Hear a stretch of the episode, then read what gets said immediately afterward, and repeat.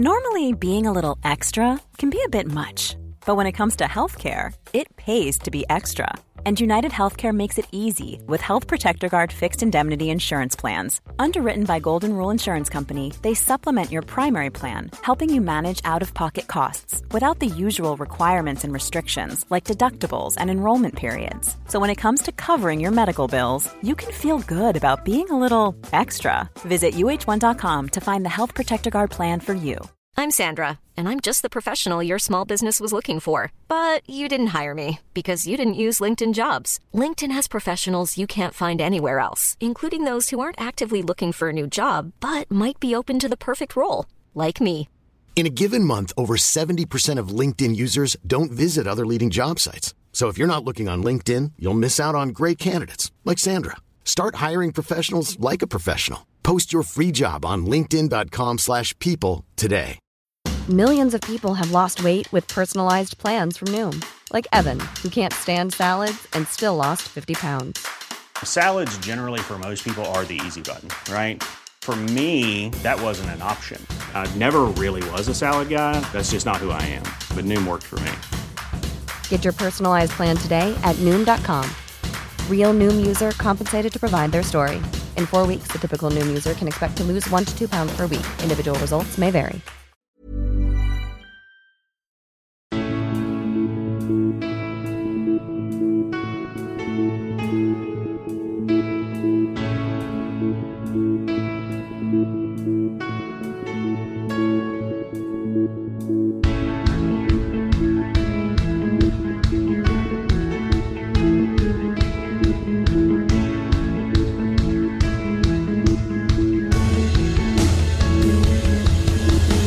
Bienvenidos a Alineación Indebida Mundialista. Día de goles, día de palizas, día de actuaciones dominantes. Quizás no llegaron tanto como a brillar, pero Francia e Inglaterra han barrido a sus rivales de octavos de final. Polonia lo intentó, atacó, gozó de un Chesney espectacular, pero no hay más espectacular ahora mismo, fuerza de la naturaleza, en el fútbol mundial que Kylian Mbappé, y con eso se acabó cualquier tipo de competición. Alentada por canción tras canción, Senegal empujó a Inglaterra, creó tensión, fricción, temor, pero temblor es lo que tres golpes ingleses causaron en la tierra debajo de los pies de los jugadores senegaleses. Hablaremos de todo eso, de Arsène Wenger, el empleado de FIFA, previa del resto de octavos y más hoy en alineación indebida mundialista. Y para llevarlo a cabo, hoy me acompañan en primer lugar dos invitados, dos muy buenos invitados, uno renqueante con una lumbalgia, pero aquí presente. Sin embargo, es Gonzalo Carol. ¿Cómo estás, Gonzalo? Podría estar mejor, la verdad. Pero bueno, mientras tanto, eh, estaremos acá tratando de dar lo mejor, pese a las circunstancias, y esperando, bueno, recuperarme, ¿no? Pero mientras tanto, hay que hablar de fútbol. No, no creo que hayan sido los, los partidos que más espectáculo nos han dado, pero al final vamos a tener que, que, hablar de ellos, obviamente porque es lo que compete y porque además los equipos que han avanzado van a tener un duelo bastante interesante entre ellos que también vamos a hablar más adelante. Hmm, efectivamente, efectivamente. Y también está hoy con nosotros Juan Di Mata. ¿Cómo estás, Juan Di? Pues bien, aquí esperando ver cómo desgranamos estos dos partidos en los que de momento cuatro eliminatorias de octavos se imponen los favoritos y nos están, sé que nos están, se nos están quedando, perdón, una eliminatoria de cuarto bastante interesante. Hmm. Efectivamente, efectivamente. Han sido dos partidos muy, muy interesantes, vibrantes, ambos. Eh, Francia en un partido competitivo contra Polonia y ha estado precisamente viendo el Francia-Polonia nuestro siguiente invitado de hoy, corresponsal en Qatar, amigo del programa, corresponsal no oficial, porque le paga otra gente, pero viene aquí a pasarlo bien con la buena gente de alineación indebida, con sus amigos indebidos. David Mosquera, ¿cómo estás? ¿Cómo estás, Sander? ¿Cómo están, chicos? ¿Todo bien? Todo bien, todo bien. Encantados de, de tenerte aquí una vez más. Después, después de un día de, de tensión en las redes sociales, David. Eh, gente envidiosa. Eh, sí. me, llegó, me, llegó, me, me, llegaron mensajes amenazantes de Iñaki, de Iñaki San Román. Lo puedo decir, ¿no? ¿Puedo sí, decir sí, sí. sí, sí, sí. Iñaki San Román me mandó mensajes de WhatsApp eh, amenazantes. Oh, pero bueno.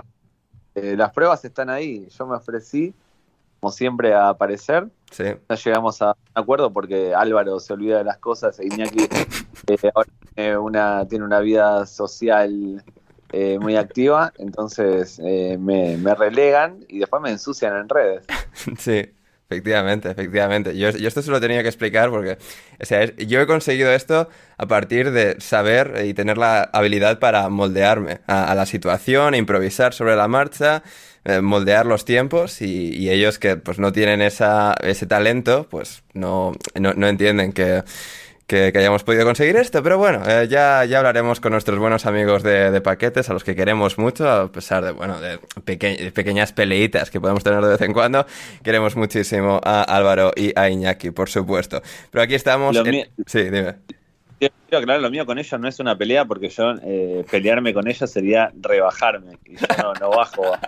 No, bajo, también es no verdad, eh, también es verdad, sí, eso es verdad. Sí. No me meto cuestiones con, con cosas que están por debajo, pues sería darles entidad, sería darles nivel. Y son amigos, los quiero muchísimo. Sí. Estamos hablando acá de cosas profesionales y ahí yo no, no, no, no, no, no, no quiero bajar. Claro, total, total y absolutamente de acuerdo. Suscribo esas palabras de, de David Mosquera. Y a ver, David, eh, día intenso en, en Qatar. ¿Has estado en el Francia-Polonia? Sí. Sí, pero acá, viste que el otro día te conté que el, el chofer del bus se, se perdió en, en la previa del Portugal. No sé si te lo conté. Creo que no. En la previa del Portugal-Uruguay, en Lusail, Sí. bueno, el chofer, eh, lo conté en Hot Down, el chofer eh, se perdió por Doha y llegué 10 minutos antes del partido. Hoy tomamos el autobús a las 5, el partido comenzaba a las 6 hora catarí, no sé, dos horas menos en España tal vez. Sí, exacto. Y, y yo, si le digo la verdad, vengo durmiendo muy poco, se duerme muy poco acá en Qatar, y me, me acosté a dar una cabezadita. O sea, el, bus arrancó, empezó a recorrer las calles, y yo me acosté, o sea, me, me quedé dormido.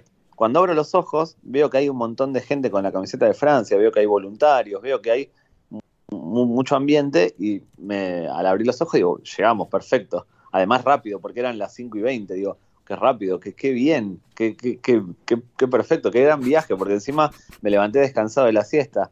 Pero no, estábamos en la estación de origen.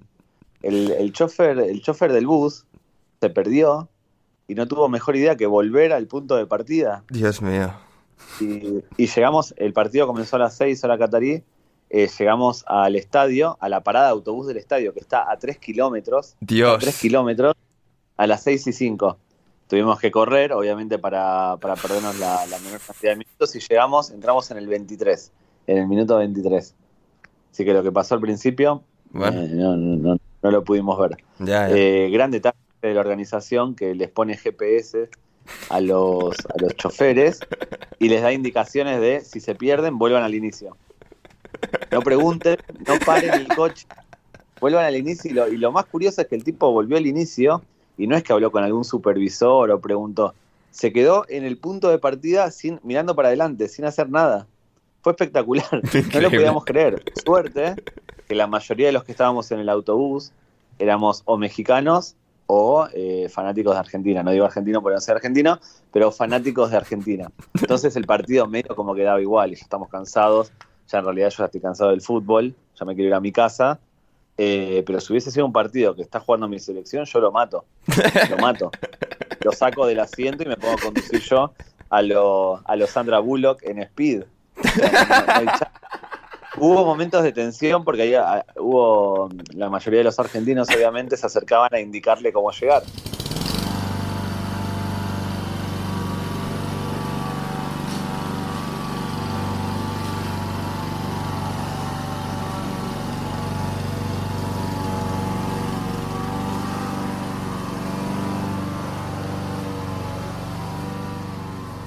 No Entiendo, quiero tener entiendo. problemas con otra bandera. Ya tuve Sí. problemas con muchas banderas a lo largo de este mundial Ya, ya. y no quiero, te- no quiero tener más problemas.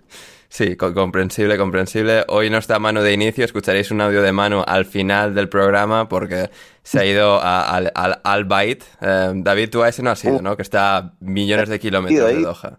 He ido dos veces. Has ido dos eh, veces, bien. encima, Manu, pobre Manu, porque el partido termina a las 12 de la noche. Sí, sí, sí. Y dependiendo de dónde viva, estará llegando a las 2, 2 y pico de la mañana a su casa. Sí, Así que mis No. condolencias. Es el peor estadio para Ya, no, sí, sí, sí. Es uno de los más muy- grandes, pero muy está lejísimos. muy bonito. Sí, está eh, en la otra punta de. Es como ir como de. eh, un poco de Lugo a Ourense. Ah, Los gallegos van a entender la Sí, referencia. sí, sí. De Lugo a Ourense, ese más o menos ese trayecto. Ya. Bueno, sí, sí, no, no, es, es, complicado, es complicado. Em, a, ver, eh, el partido en sí, ya que es el que has estado viendo, David, de Francia-Polonia, eh, bueno, o sea, bueno, igual brevemente, Juan, ya, ya que estás aquí, ¿cuáles han sido tus impresiones? Y ahora procedemos con David.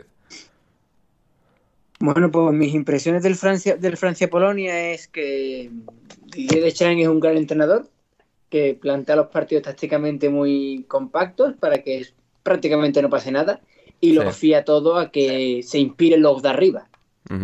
Eh, el plan es, eh, Polonia le quiso hacer la jugada, entonces por eso para mí los polacos, los polacos lo que han hecho es aguantar todo lo que, lo que han podido eh, se cerraron atrás y cuando parecía que se animaron un poquito al final de la primera parte, cuando vieron, que esta gente no viene a por nosotros, vamos a ver qué podemos hacer, que también tenemos a Lewandowski, a Zielinski, a esta gente, hasta que Mbappé destapó Rabiot y demás empezaron a combinar, destaparon el tarro de las esencias, marcó Giroud, máximo goleador de la historia de Francia, ahora mismo. Así es. Y que, y que conste en acta.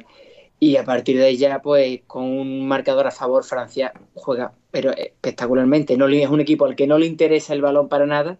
El problema es que sabe, con el balón, sabe perfectamente lo que quiere hacer y lo hace muy bien, porque tiene muy buenos jugadores.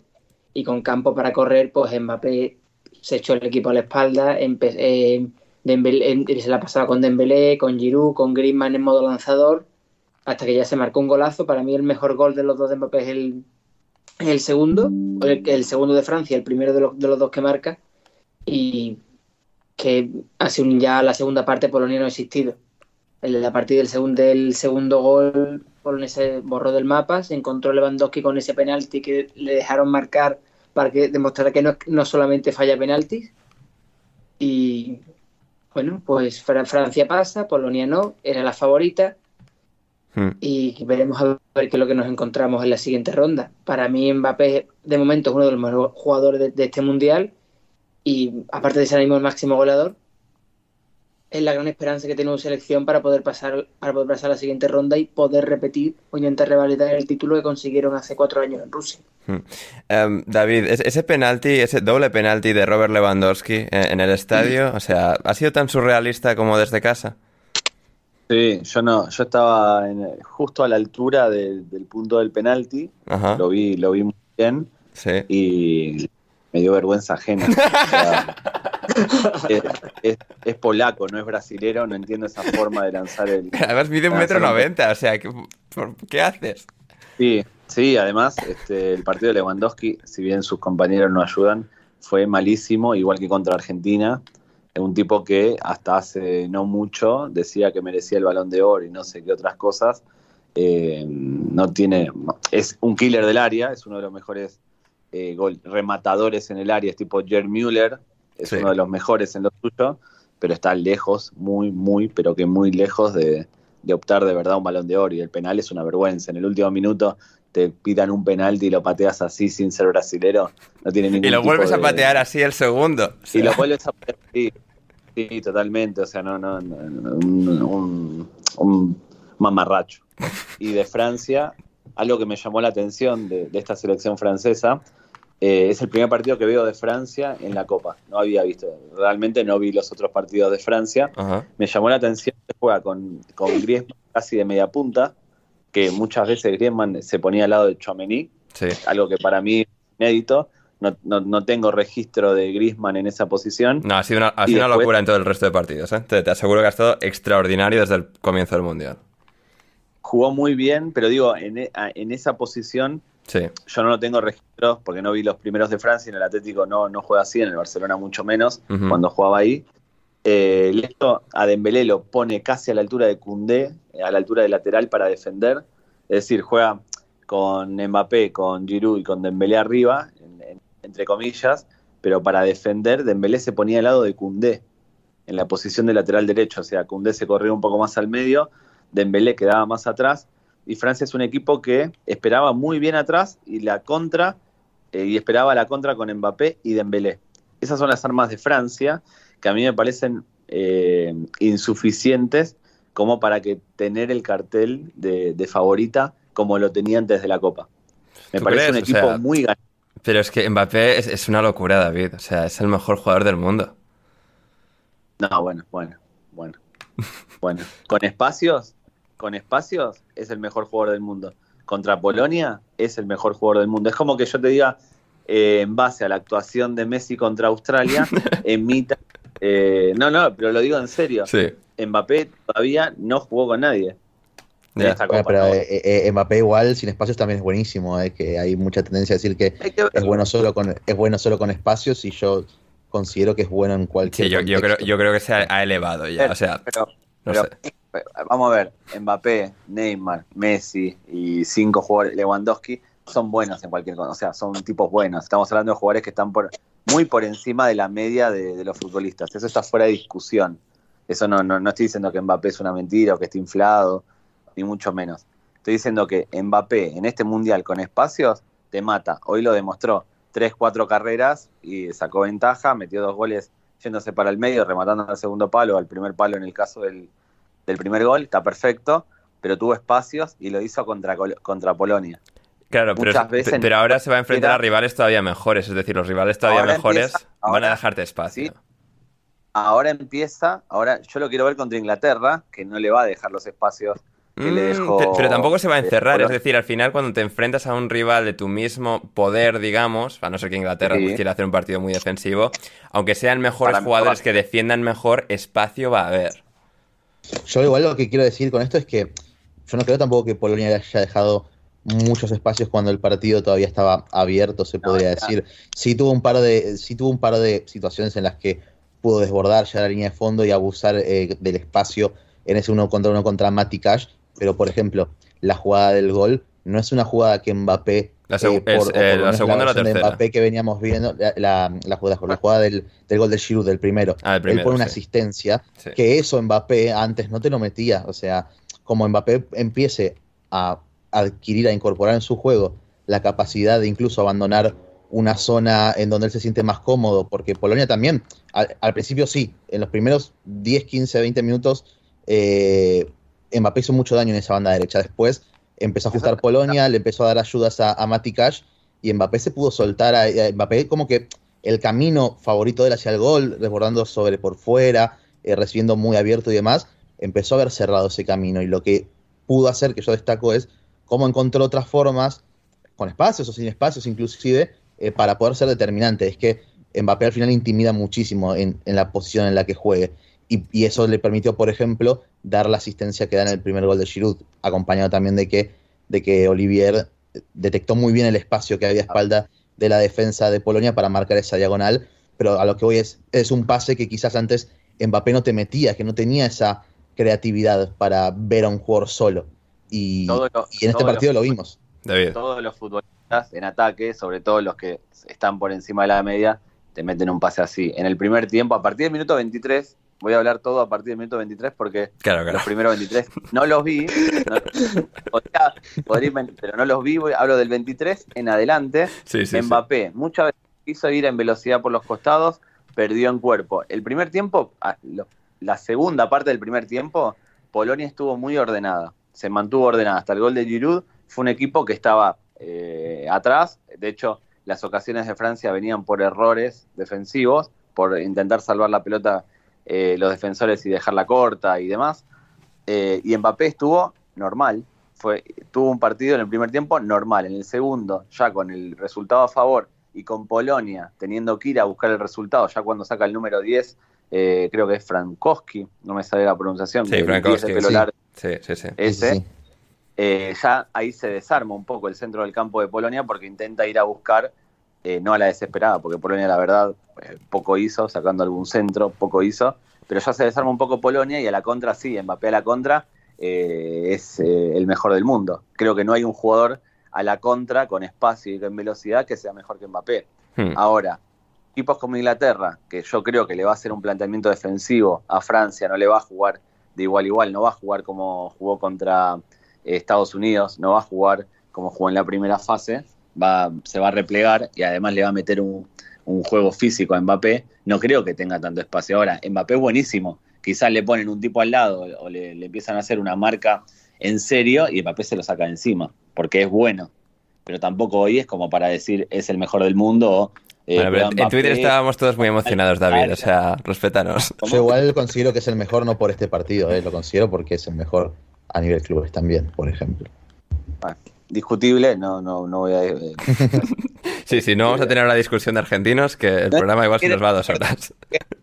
no es Por ni Dios, siquiera no. el PSG, cómo va a ser el mejor del mundo, pero. Para mí es el mejor del PSG. Y si no es el mejor, es el segundo por detrás de Neymar, lo que voy a Sí, decir. o sea, yo creo que ahora No- mismo sí, o sea, creo que ahora no Messi no es el número uno, vengan- pero... Y no tengo miedo a que vengan nuestros compatriotas a decir que Messi es el mejor. Eh, no, no, no temo a ello. Eh, yo Ah, es lo que bueno. considero, digamos. Está, está, está perfecto. A mí me parece que en, en el fútbol actual, en la actualidad, hay una tendencia. Cada vez que un jugador mete un gol, dos goles, y Ah, si eso el sí, gol es seguro. Sí, sí, bueno, se exagera. Yo ya lo que leí apenas terminó el partido en redes sociales de Mbappé era como que estábamos ante el nuevo a un clon de Ronaldo Nazario fusionado con Messi, Maradona, Pelé, Garrincha. Ah, eso seguro, obvio, pero eso pasa siempre. Todos. Y lo que lógico. Sí. eh, dista mucho de ser eso. Polonia es un equipo muy pobre. O sea, Polonia es un equipo muy pobre. Lo demostró con Argentina y lo volvió a demostrar hoy. En ningún momento Francia temió por el resultado. Hmm. Es un equipo muy pobre Polonia. Sí, sí, pero sí. muy, pero muy, muy, muy, muy pobre. No Yo así todo, yo así todo a Francia le detecté sus ciertos problemas. Eh, sobre todo. Sí, so- sobre en todo quizás parte- en, en el rato hasta que llega David al partido, o sea, es cuando Polonia tiene dos o tres acercamientos más o menos Ahí, intimidatorios, ¿no? Es que tiene un problema eh, Francia. Es que igual, 0-0.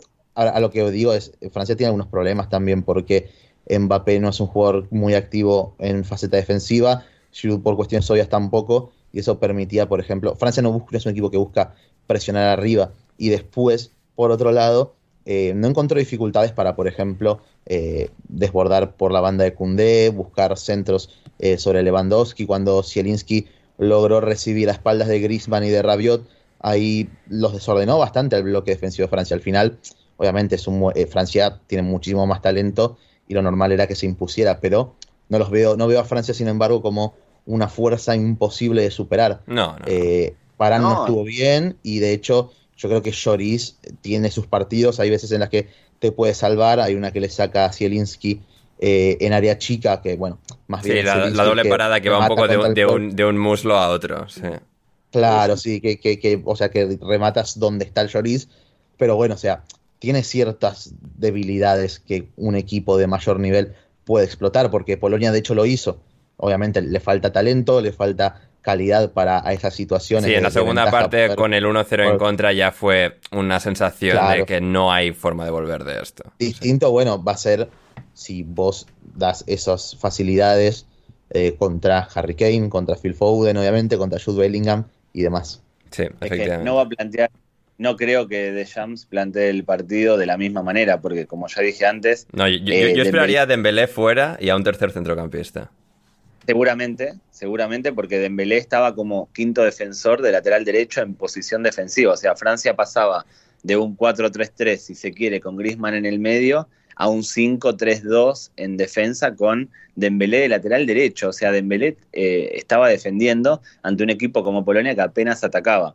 Koundé en defensa no estaba lateral derecho, estaba casi en el, en el área defensiva. Francia no tiene esquema defensivo, Francia acumula jugadores en defensa que es algo muy distinto. Griezmann está funcionando muy bien de media punta, de centrocampista creativo, porque bajó, se metió entre mm, Rabiot y mm, ah, Chouameni, se Mm. metía mucho ahí para defender, pero Griezmann no es defensor. O sea, está bien contra Polonia, eh, puede hacerlo. Porque eh, Polonia no exige mucho, pero eso se lo hace Inglaterra y se lo comen. A Dembélé lo pones de lateral derecho contra Inglaterra, o de, de carrillero, de carrilero, como lo quieran llamar, Ujú. y se pierde a comer. Sí. Francia no le vio un esquema defensivo, le vio una, a, a agrupar jugadores en posiciones defensivas. Sí, al final son buenos defensas a nivel individual, ¿no? Así que eso a veces te salva sin más. Exactamente, y hay que ver con un equipo fuerte cómo le llega la pelota a Mbappé. A Giroud no, porque Giroud es delantero viejo, viejo estilo, no tiene por qué llegar a la pelota. Pero hay que ver cómo Mbappé, y si juega Dembélé o Griezmann pasa a jugar arriba en vez de jugar en el medio, no sé qué van a hacer contra, contra Inglaterra, eh, hay que ver cómo le llegan las pelotas. Porque Sí. no tienen a Kanté para recuperar. O sea, esto- estos esquemas están bien contra equipos como Polonia. está perfecto meter a Griezmann, igual que en primera fase, que no, no hay mucha exigencia, está perfecto, quedan muy bonitos, pero a la hora de la verdad en los mundiales no lo vas a ganar con Griezmann de centrocampista defensivo o de centrocampista creativo y con Dembélé abajo. No, no se ganan así. Cundé en ataque apenas, apenas participó. El lateral izquierdo lo mismo, apenas participó en ataque. La banda izquierda era de Mbappé. Creo que una o dos veces habrá subido el lateral izquierdo de Francia. Hmm. Contra Polonia contra Polonia. ¿eh? Entiendo que eso ahora sí habrá sido eh, habrá sido una orden de Deschamps porque a ver eh, Francia tiene un poco esta dualidad de que Deschamps querría ser mucho más contragolpeador, no tener que llevar la iniciativa nunca y poder ser tan férreos en defensa como fuese posible. De hecho, que Lucas Hernández, digo Lucas, Teo Hernández, en los partidos anteriores sí que se lució mucho, aquí no tanto.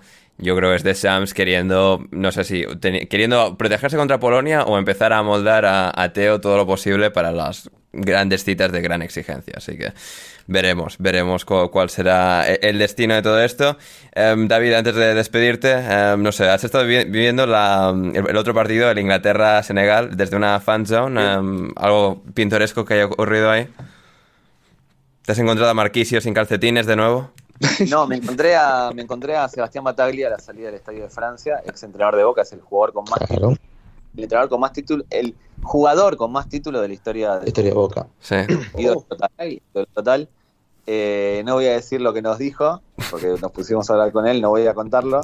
Eh, pero ídolo total, me hizo mucha ilusión eh, conocerlo, porque bueno, como ya digo, es el máximo ganador, tiene más, es el jugador con más títulos en Boca tiene más títulos, por ejemplo, que clubs como River, Independiente, como Racing. Lo digo, esto, esto lo digo, lo digo en serio. Eso, es mentira igual. No tiene más títulos que River. Tendrá más Libertadores en todo caso. ¿Cuántas Bueno, pero esos son los títulos que importan. Ah, importan cuando. Sí, y la, y la, y la liga no importa hasta que la gana Boca. Es, sí, la liga estamos en la misma pero cuando hablo así de títulos, hablo que es un tipo que tiene más Libertadores, tiene la misma Libertadores que River en toda su historia. Ah, bueno, eso sí. pero, no, pero no tiene la de 2018, ¿verdad? No jugaba ni dirigía. Si hubiese estado Seba, como eh, la mayoría de las veces que jugó contra River, seguramente la tendríamos en la vitrina ahora. Sí, pero bueno, el pobre se tuvo que retirar porque no va más con su vida de las lesiones, lamentablemente. Eh, podemos sacar otros que se retiraron derrotos. Eh, eh, que no los voy a nombrar porque algunos. Sí, uno es, el, uno es el ayudante de Scaloni, por ejemplo. Sí, por eso, pero no lo voy a nombrar porque lo quiero mucho. Pero bueno. Eh, no, en el FanFest, no, buen ambiente, pero ya hay muy poca gente ya en, en Doha. Ya como los mexicanos quedaba alguno hoy porque tenían la entrada pensando que iban a quedar segundos, que iban a ocupar el lugar de Polonia, pero el resto de equipos ya al caminar solo quedan los de las selecciones que están en competencia. Franceses hay pocos, hay, pero son muy poquitos. Claro, han quedado, las, aficiones de, los países malos, ¿no? O sea, buenas selecciones, pero malas aficiones. No, hay mucho argentino, obviamente, hay mucho brasilero. Sí. Eh, eh, y polacos muy poquitos, franceses muy poquitos, senegaleses muy poquitos. Eh, ¿Qué otros equipos están? España muy pocos, los de España son casi todos eh, de afuera, son casi todos de India y de Bangladesh. O de Argentina, como tú. O de Argentina como yo, exactamente. He visto gente con las dos banderas, eh, eh, sin ser de España, con la bandera de Argentina y de España. Hay, hay, bastantes japoneses, pero son pocos. lo que había muchísimos eran aficionados de Arabia Saudí. Una vez que le ganaron a Argentina, esto se llenó de árabes y de, de México. Pero ahora caminas por la calle, ya el clima del mundial ya murió. Ajá. O sea, antes del Mundial a mí me Triste eso, ¿eh? Claro, cuando, cuando, cuando hablamos para venir, había dos opciones. Primera fase, o sea, los primeros 15 días, los segundos 15 días. Yo quería ir, yo quería venir los segundos 15 días por, hice el razonamiento de, eh, no, los mejores partidos son octavos, cuartos, semis y final. Yo partía de esa lógica. Me dijeron, no, no, no. Lo mejor del mundial es la primera fase, que están todas las selecciones, todo es fiesta, todo es diversión, todo es, todo el mundo quiere divertirse. Y la verdad es así, las primeras dos semanas ibas por la calle, hincha de todos lados, hablabas, te reías, vacilabas, era todo, todo belleza. Ahora no hay nadie en la calle. Están la, la gente común, o sea, la gente que le da igual el fútbol. Sí. Si quieres seguir escuchando este episodio de Alineación Indebida, edición especial Alineación Mundialista, ve a patreon.com barra alineación indebida y suscríbete ahora mismo desde tan solo 5 dólares con 50 o 6 euros. La inflación dólar-euro, gente que está muy jodida ahora mismo. Pero si te suscribes podrás acceder no solo al resto de este fantástico episodio, sino también a todo nuestro catálogo de episodios premium y podrás contribuir así a que podamos seguir haciendo más y más precioso contenido indebido. Y también podrás unirte a nuestro salvaje server privado de Discord. Así que no lo dudes más, ven con nosotros al lado oscuro de alineación indebida, donde hay menos reglas, menos leyes y mucha más diversión. Todo el mundial en este tu querido podcast. El link está en la descripción. Suscríbete ya en patreon.com barra alineación indebida. Gracias.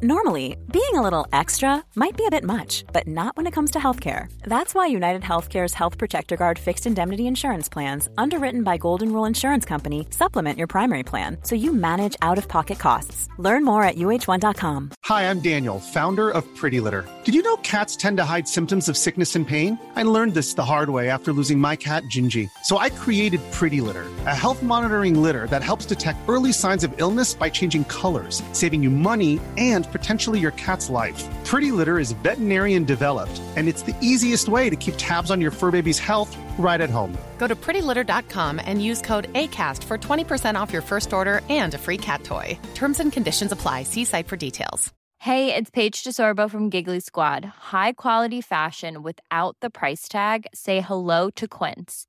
I'm snagging high end essentials like cozy cashmere sweaters, sleek leather jackets, fine jewelry, and so much more. With Quince being 50 to 80% less than similar brands.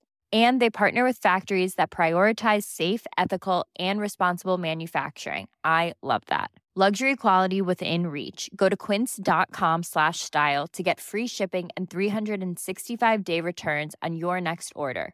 Quince.com slash style.